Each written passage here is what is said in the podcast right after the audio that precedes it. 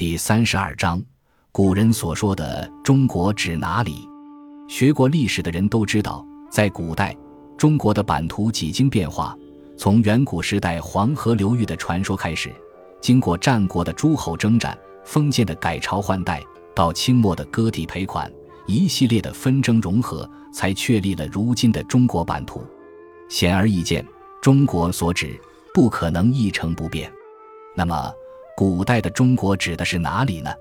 中国最早并不是用来指国家的，《诗经·民意老指》契可小康会此中国。以隋四方中的中国就意为京都，汉代学者刘熙也说，帝王所都为中，故曰中国，因而中国成了京师、京都的代名词。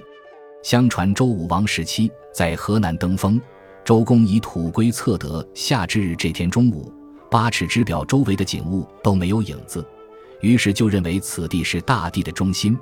于是就把周朝统辖之地叫做中央王国，简称中国，有正中、正统的意思。除了这里的其他地方，则被称为蛮、夷、戎、狄。据资料文献所载，起自黄河流域的华夏民族，以汉文化为主导，在融合了多民族文化的基础上，创造了华夏文明。